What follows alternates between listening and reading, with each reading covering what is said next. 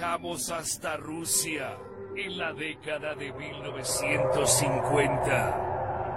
Vladimir Demikov realizó en 1954 su procedimiento más famoso y controvertido. Implantó la cabeza de un cachorro en otro perro. El perro adulto era un pastor alemán llamado Pirata, al que se le trasplantó cerca del cuello la cabeza de un cachorro. Imaginen la carnicería. Primero, Vladimir Demikov cortó por la mitad al cachorro y luego implantó la parte superior al costado del receptor. ¿Cuál fue la reacción del perro adulto al tener un huésped? Los registros indican que Pirata no entendía lo que pasaba. Sabía que algo no era normal, mas no sabía por qué. Por momentos, el cachorro quería jugar y mordía la oreja de Pirata, quien solo sacudía la cabeza ante la incomodidad. Cómo trabajaban ambas cabezas. Lo hacían de manera independiente. Cada una dormía o despertaba a distinta hora. Pero el cachorro no necesitaba comer o beber, porque al estar conectado a Pirata, obtenía los nutrientes necesarios. Después de haber convivido unidos un mes, el perro de dos cabezas presentó problemas. El cuerpo del adulto comenzó a acumular líquidos y el doctor Vladimir Demikov tuvo que extirpar la cabeza del cachorro para salvar a Pirata. Después de ese experimento, Vladimir Demikov continuó trabajando y logró 19 perros más de dos cabezas los cuales sufrieron infecciones y complicaciones más agresivas que el primero y fallecieron más rápido. Estos aberrantes experimentos le generaron mala imagen a Demikov, a quien se le encargó más tarde su más grande reto, trasplantar una cabeza a un cuerpo humano.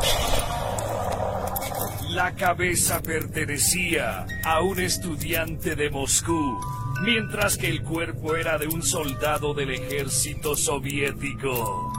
El doctor Demikov y su equipo pusieron todo su empeño en realizar aquella monstruosidad y luego de 27 horas de cirugía lograron el objetivo al unir la cabeza al cuerpo de un ser humano. El problema fue al despertar el voluntario paciente de este tenebroso experimento. El paciente lanzaba horribles gemidos de dolor, acompañados de gritos salvajes, y aunque no podía mover la parte baja del cuerpo, trataba con furia de alcanzar a doctores y enfermeras. Dicen que la mirada llena de odio de sus ojos era tal por la ausencia de su alma. Era verdaderamente un monstruo que no escuchaba razonamiento, solo quería destruir a quienes tenía a su alrededor. Tanto el archivo como el macabro experimento fueron ordenados ser destruidos. El doctor Demikov recibió los más altos honores médicos del Kremlin y se convirtió en una eminencia para el antiguo régimen comunista hasta su muerte a los 82 años. Esto fue trasplante de cabezas por la Llorona Horror Show.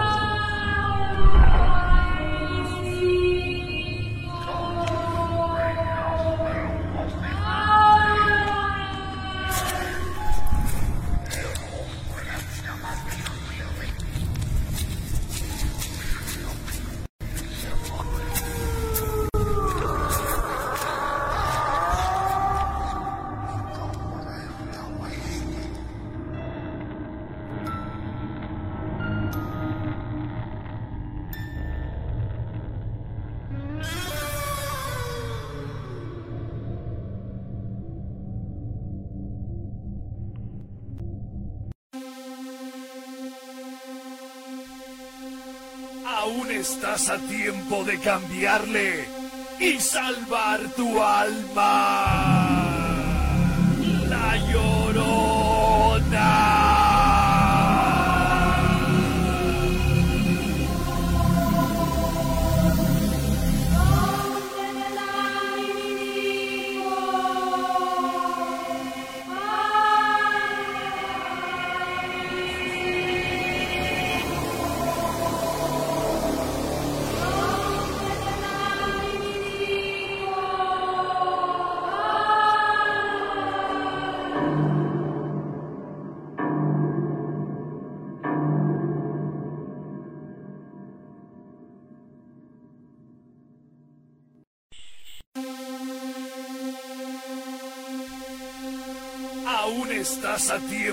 Cambiarle y salvar tu alma.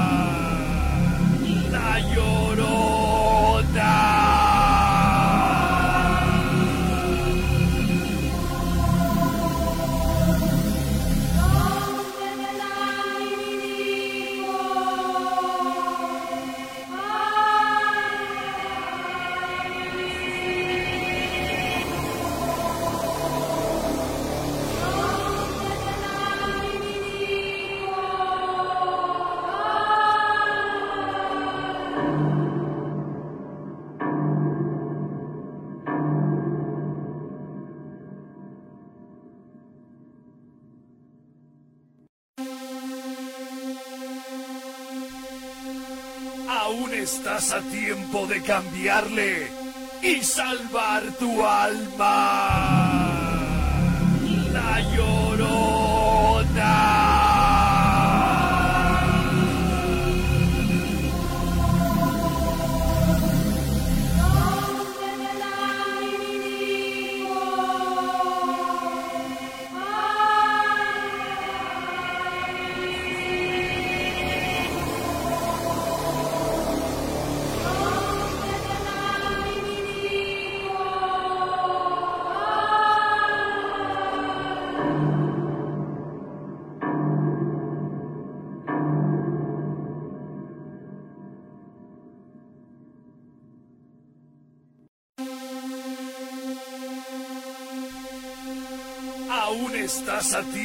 Cambiarle y salvar tu alma.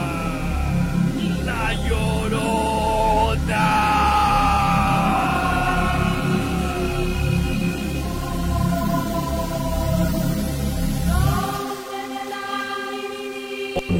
En el Calvario se escucha la llorona. Saludando a Kimberly felicitando al programa por ser el mejor. Juan Vargas saluda a Llorona para Manuel Paloma Rocío Kevin, Lupe Rigo el Tata, para los Malillas y los Guapangueros, para la Pera Aarón Juancho y el Güero Buchacas, en el taller de Panchillo donde se escucha la Llorona. Guadalupe Méndez por su parte dice, Llorona, como cada viernes escuchándote desde Tijuana. Rebeca, José Eduardo, Elizabeth y Rodrigo. Sigue adelante con el programa. Paco Elías por su parte dice, escuchándote aquí en Nashville, Tennessee, tu horrible lamento en el restaurante El Cubilete. Un saludo para toda la gente del Cuecillo de Silao, donde se escucha la llorona.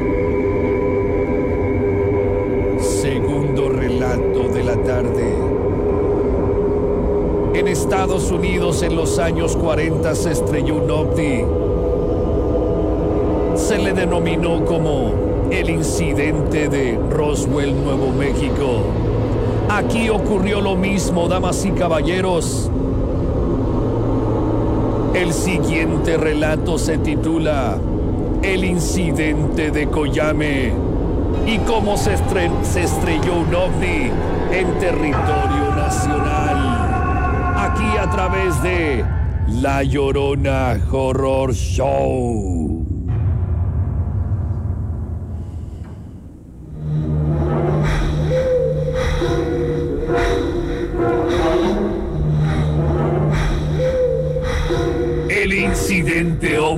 Coyame fue una supuesta colisión ocurrida en Coyame, Chihuahua, México, el 24 de agosto de 1974.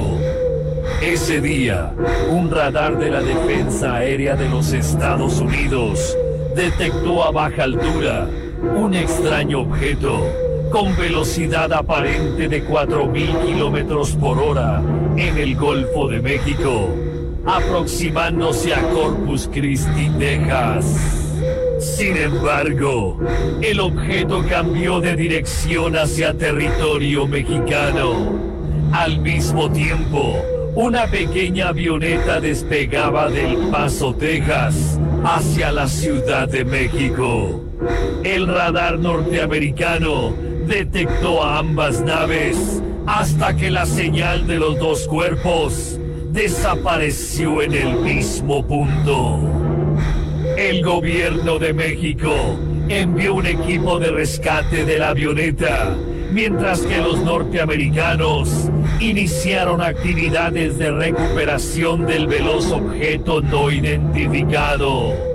A pesar de negarle la entrada a territorio mexicano, la milicia de Estados Unidos se adentró en suelo nacional desde la base de la Fuerza Aérea de Tucson, Arizona. Cuando el equipo de recuperación estadounidense llegó al lugar, observó un extraño objeto metálico de forma discoidal, con un impacto frontal y una fractura muy notoria, junto con los restos de la avioneta. Una Cessna 180 y en su interior cuatro personas calcinadas. A unos cuatro metros se encontraba un jeep color verde olivo del ejército mexicano con cuatro militares muertos.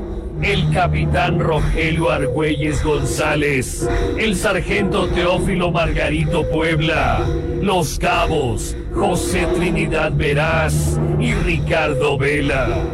Sus rostros denotaban signos de sofocación o asfixia. Los militares aún portaban sus armas de cargo pero sin señales de que hubiesen intentado defenderse. La zona fue acordonada y varios testigos locales fueron privados de su libertad para ser interrogados por los temibles hombres de negro. Después de inspeccionar el lugar del accidente, el equipo de recuperación norteamericano trasladó el disco metálico mediante un poderoso helicóptero Huey a una distancia de 15 kilómetros hasta un convoy ferroviario que lo llevaría muy posiblemente a la mítica Área 51 en Nevada. Los cuerpos de los militares mexicanos muertos fueron resguardados en cajas de plomo y sustraídos de suelo mexicano sin informar a ninguna autoridad nacional. Sobre el destino del ovni recuperado, sigue habiendo total hermetismo, así como del paradero de los militares mexicanos muertos. Hasta el día de hoy, tanto el ejército mexicano como la Fuerza Aérea Norteamericana niegan totalmente que haya sucedido tal incidente en Coyame, Chihuahua, México, un 24 de agosto de 1974. Esto fue el ovni de Coyame, Chihuahua, por la llorona Horror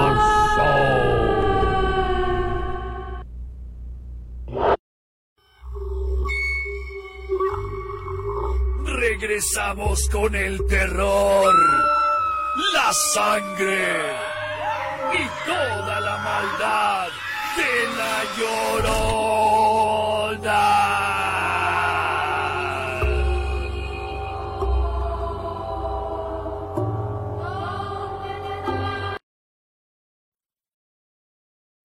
Amantes del terror, fanáticos de la llorona Acaba de terminar el segundo relato de esta tarde. ¿Cómo se estrelló un ovni en suelo y territorio mexicano? Después que sucedió con ese ovni, nadie lo sabe. Lo que sí sé es que la próxima semana, viernes 21 de mayo, aquí en este estudio, en el estudio de La Llorona, invitados especiales, León Paranormal, Israel Soto y todo su equipo de investigadores nos presentan videos testimoniales de sus casos más horrendos. No se lo pierda próximo viernes a partir de las 19 horas aquí a través de La Llorona Horror Show, la vitamina de Ultratumba. Mientras, saludos que se van hasta los Estados Unidos. En Reno, Nevada, se escucha La Llorona, dice Patricia Tito. Llorona, salúdame, soy Marifer Velázquez. Saluda a mi abuelito Raúl Mancilla Araiza, que le encanta tu programa. Siempre atentos a la vitamina de Ultratumba. Gabriel Garibay desde los Estados Unidos, saludando a su voz marcial y su esposa, y también para su compadre José, escuchando la vitamina de Ultratumba saludando a Cintia Mocha Briseño Hernández, saludando a toda la gente que hace posible a través de la radio y esta transmisión completamente en vivo de La Llorona Horror Show. Identificamos nuestra emisora y regresamos porque aún nos quedan dos, dos relatos más aquí a través de la vitamina de Ultratumba.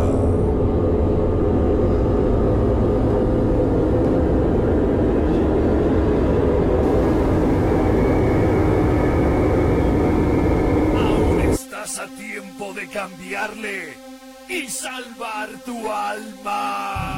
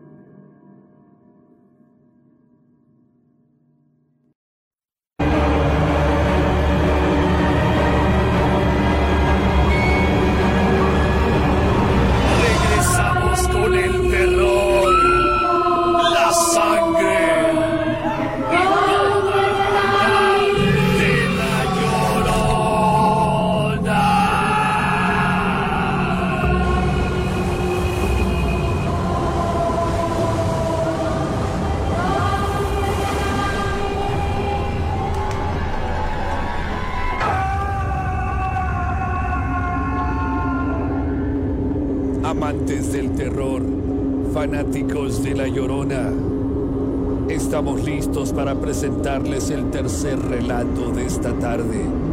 Antes, los saludos que ustedes nos mandan a través de las redes y las distintas plataformas que tenemos para ello. Blanca, saludos para Gamaliel, admirando tu programa Llorona. Sandy Ramírez presente, lo mismo que Lara Rosa. Llorona saluda a la familia Lara Martínez en Haciendas de Ibarrilla, donde se escucha la Llorona. Kitty Rangel Ramírez en Los Castillos se escucha el lamento de la Llorona. Saludando a toda la familia Rangel Ramírez. Luis Cano presente lo mismo que Verónica Chávez. En Cerrito de Jerez se escucha la Llorona saludando a Doña Vero Tavillo Chopo y la licenciada Net Muñoz, para Carol y Valentín que nunca se pierden el programa, Martín Bernal Moreno, nunca me pierdo la vitamina de Ultratumba, Saludos para ti, Llorona. Saludando a Cristian Mares Ramírez, quien escribe y dice, Llorona, como siempre escuchando tu programa. Saludando al Catoy en el taller de Jocelyn, en Piletas, donde se escucha tu horrible lamento. Carmen Núñez, Llorona, reportándome y saludando a toda la familia Núñez. Saludos a don Martín. Lolita Patiño dice, Llorona. Saludo a mis papás Antonio y Esther, para mi hermanita Lupita, para mi cuñado Francisco y mis sobrinos Paul, Yves y Rodri, que están muertos de miedo. Y es que en los olivos se escucha la llorona. Laura García saluda a su mamá Teresa y su esposo Alejandro. Están muertos de miedo porque en Villas de San Juan se escucha la llorona. JJ Juárez dice, escuchando la llorona. Saludos para ti de parte de Salvador Ramírez y tu servidor Juan Sin Miedo. Y es que en Orlando, Florida, se escucha la llorona. Pachocha Castro dice, Llorona saluda a los pachochos de Santanita para el señor Flavio de San Miguel de la Privada Río Escondido, para el Camarón, para el Junior y para el Axel, para Maite y Daniela Luis Alejandro Salcedo Pérez, saludos a su suegra Teresa, para Nila, para su esposa Laura García, escuchando el programa. Ana Cristina dice, excelente tarde llorona. Saludos a toda la familia de León Paranormal, para Israel, para Nancy y para todo el equipo. Viernes 21 de mayo, aquí en este estudio, León Paranormal, no se lo puede perder. Pero a continuación, el tercer relato de la tarde. El verdadero origen del siniestro, del espantoso, del tenebroso Freddy Krueger. Aquí a través de La Llorona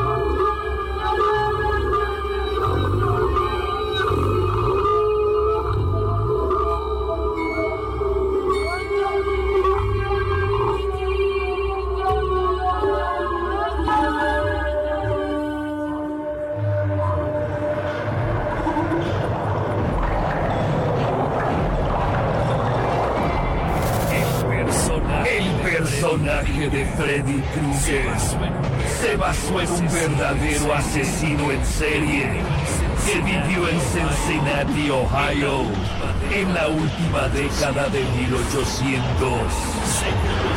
Según los archivos policiales de la época, el señor Krueger habría matado al menos a 20 niños dentro de un radio de tres millas de donde vivía.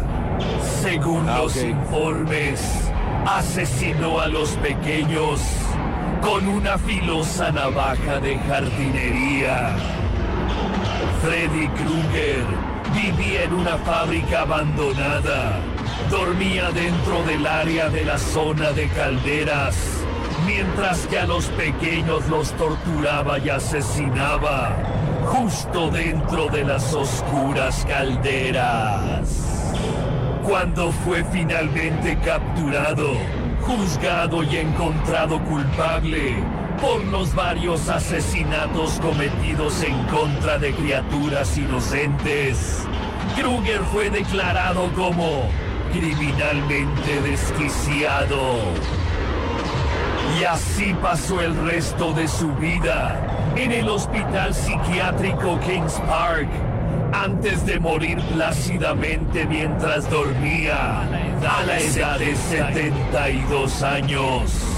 Por más fantástica que parezca, esta no es una historia real. La verdad es mucho más perturbadora que la vieja leyenda.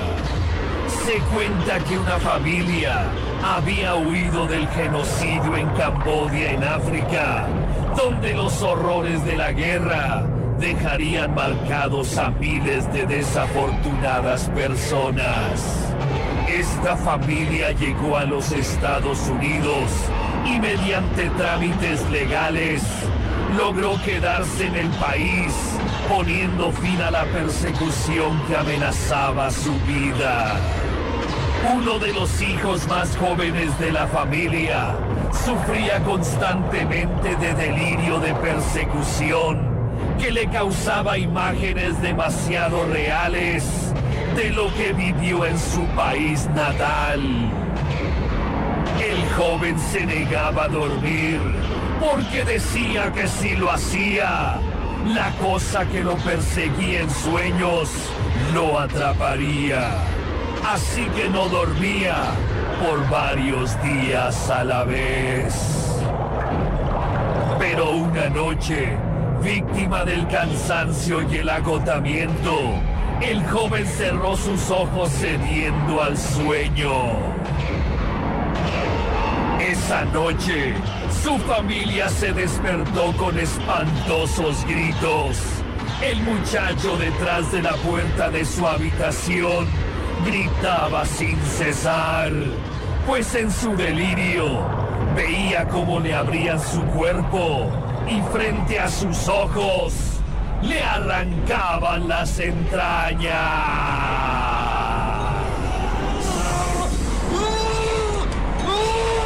Sus espantosos gritos hacían a su familia estremecer y desesperadamente trataban de tumbar la puerta.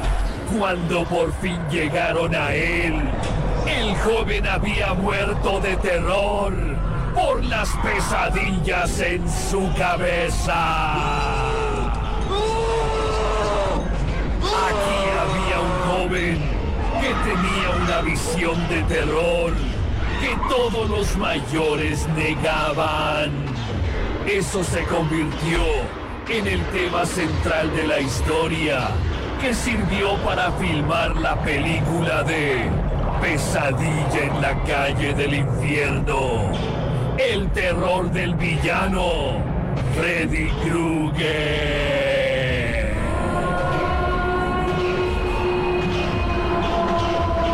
Esta fue la verdadera historia de Freddy Krueger por la Llorona Horror Show.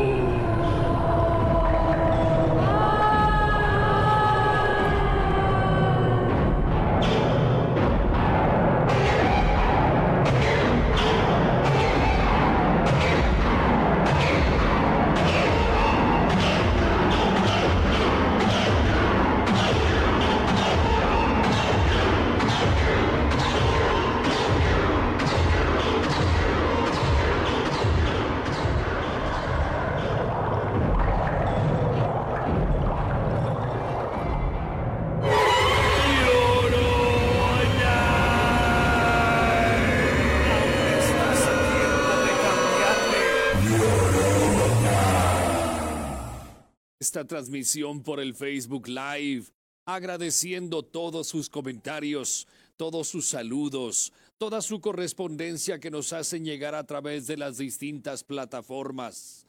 Queremos pedirles que nos envíen no solamente estos saludos y esta buena vibra, sino también sugerencias para convertir historias y leyendas en un relato de La Llorona, con fondo musical, con efectos especiales, pero sobre todo con estos videos que tanto han gustado a toda la gente que nos está viendo desde hace un tiempo ya. No se les olvide, próximo viernes 21 de mayo, aquí en el estudio de La Llorona, estará el equipo de León Paranormal. No se puede perder este programa especial porque nos traen sus relatos y sus experiencias más aberrantes, más aterradoras de León Paranormal. Israel Soto y todo el equipo de León Paranormal nos acompañan aquí en este estudio, viernes 21 de mayo, 7 de la noche, a través de LG La Grande y la página oficial del programa La Llorona Horror Show. Aún nos queda un relato, un relato más. Ustedes se habrán de acordar de hace casi 20 años, cuando surgió directamente desde la isla de Puerto Rico el rumor acerca de una criatura que mataba al ganado. No solamente eso, los mutilaba y les extraía absolutamente toda la sangre. Así inició la leyenda urbana del chupacabras. Esa será nuestra cuarta y última leyenda, nuestro cuarto y último relato de este su programa La Llorona Horror Show. No se lo puede perder. Saludando a toda la gente que nos ve y nos escucha. Y no solamente eso, nos siente a través de LG La Grande y nuestras redes sociales. Vamos en vivo a través del 95.5 de la radio, transmitiendo desde el centro de la República Mexicana para toditito el mundo.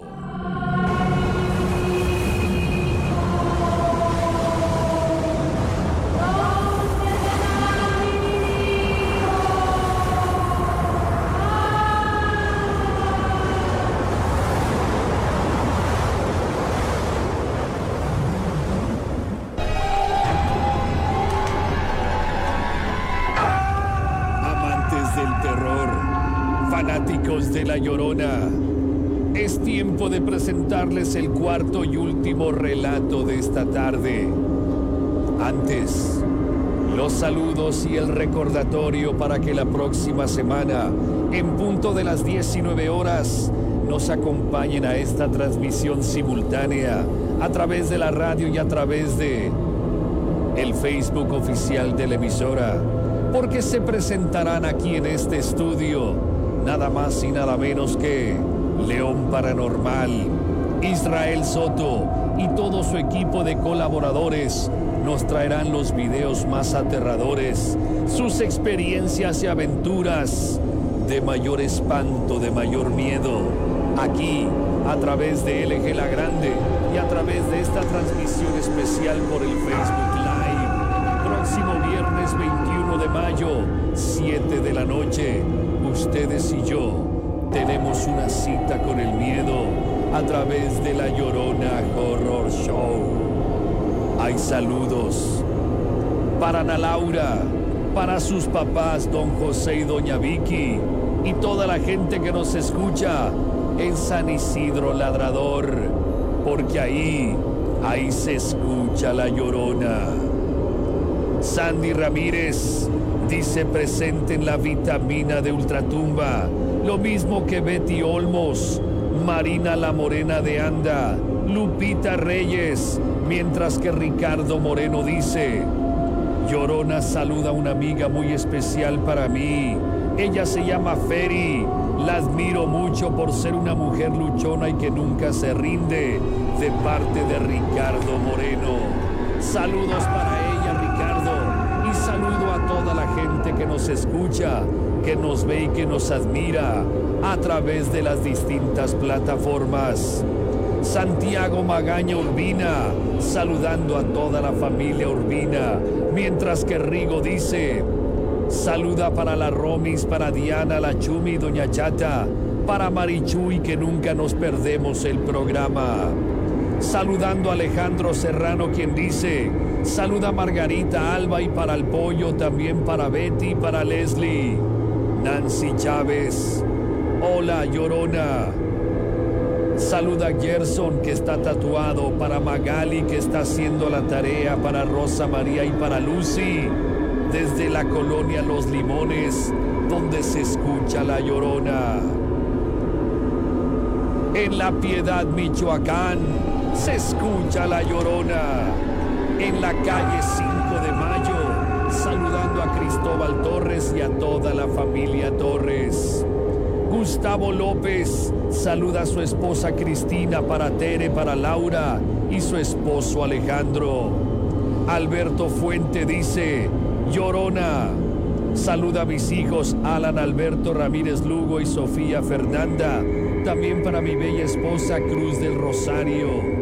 Finalmente Sandy Ayala dice, Llorona saluda a mis primos Elías y Laila, para mi mamá que siempre te escuchamos, y es que en 1 se escucha el lamento de la Llorona. A partir de la década de los años 2000, desde la isla de Puerto Rico, surgió el rumor y la historia que cruzó todo el mundo. Aparentemente, un animal o una bestia no identificada se encargaba de atacar al ganado, matándoles y sustrayéndoles absolutamente toda la sangre de su cuerpo. Así empezó la leyenda de El Chupacabras. Es una mítica criatura críptida que se caracteriza por matar diferentes especies de animales en zonas ganaderas o rurales. Su nombre se deriva del descubrimiento de cabras muertas en Puerto Rico. Su origen se remonta a marzo de 1995, cuando ocho cabras aparecieron muertas con tres heridas punzantes en la zona del pecho y completamente desangradas. El número de animales muertos creció rápidamente por todo el país. Desde entonces, se han reportado avistamientos de la extraña criatura en diferentes partes del mundo. El chupacabras ha sido descrito con una apariencia similar a la de un reptil de color gris verdoso, de piel curtida o con escamas, espinas afiladas o plumas a lo largo del lomo y de aproximadamente un metro de altura. Testigos afirman que el chupacabras tiene la apariencia de un perro salvaje, sin pelo, con cuencas oculares profundas, columna vertebral muy marcada y colmillos y garras afilados. Las autoridades puertorriqueñas sostienen que la muerte de los animales de granja fue causada por el ataque de perros callejeros, por lo que realmente no existe nada extraño en los casos reportados. Otras hipótesis aseguran que el autor de la muerte de los animales sería una persona perteneciente a alguna secta religiosa. Finalmente, en octubre del año 2010, el investigador de la Universidad de Michigan, Barry O'Connor, después de realizar una investigación exhaustiva, concluyó que los casos de chupacabras registrados en territorio de Estados Unidos fueron simplemente muertes causadas por coyotes infectados por un parásito, lo que ocasionaba que estos se debilitaran, perdieran el pelo y se les pusiera la piel gruesa. Esto hacía que los animales tuvieran que atacar al ganado, ya que no podían cazar animales por encontrarse demasiado débiles. Lo cierto es que el famoso chupacabras inspiró miedo y terror en toda Latinoamérica en la última década del siglo XX. ¿Verdad o ficción? Tal vez el chupacabras se encuentre escondido y vuelva a surgir en medio de este caótico y turbulento mundo. Esto fue el chupacabra.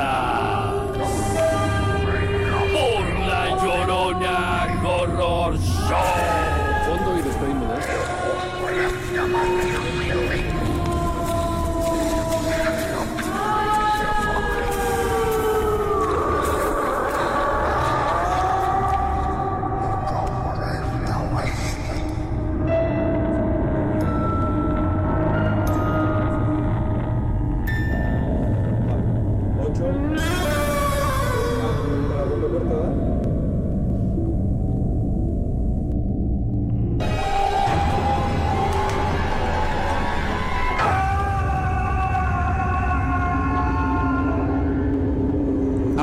Del terror, fanáticos de La Llorona, hemos escuchado ya cuatro aberrantes historias y hemos visto imágenes nunca antes contempladas. Imágenes que ustedes han hecho que este programa sea todavía más visto y más escuchado aún. Gracias por todo su apoyo. Gracias por continuar con esta tradición de los espantos. Esta tradición de la radionovela, porque si usted se da cuenta, esto es La Llorona.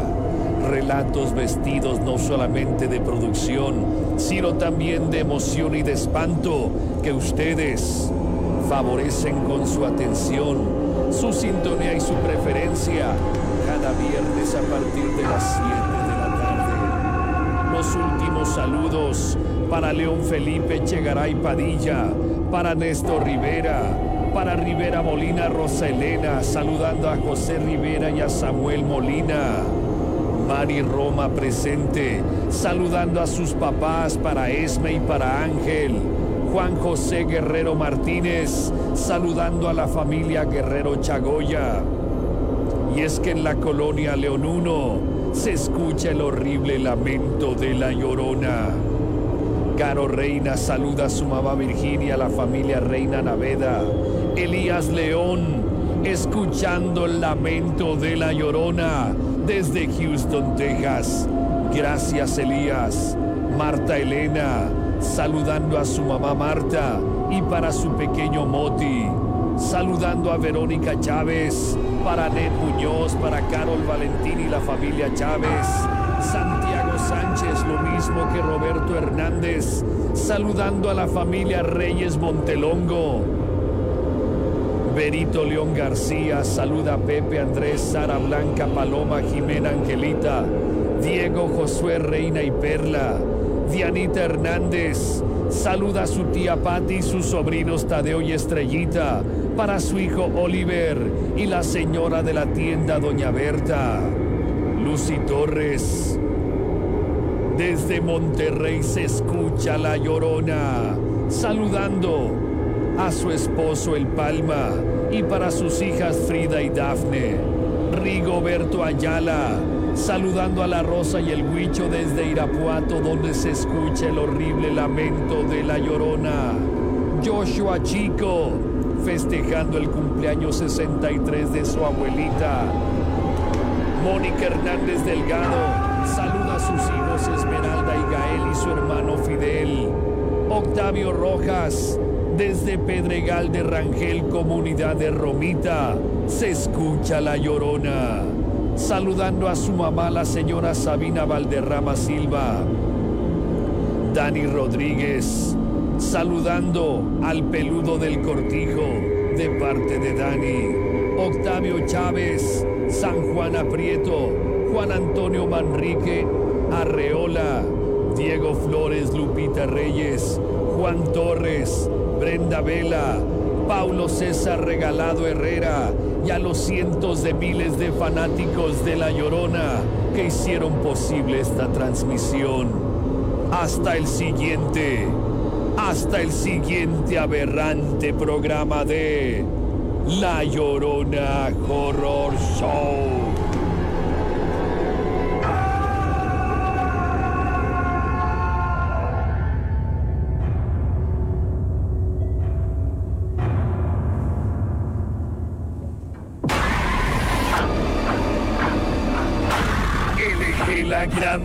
Presentó Una macabra colección de relatos y leyendas que a muchos provocaron miedo y terror. Por el momento, la llorona descansa, pero muy pronto estará de vuelta con su espantoso grito.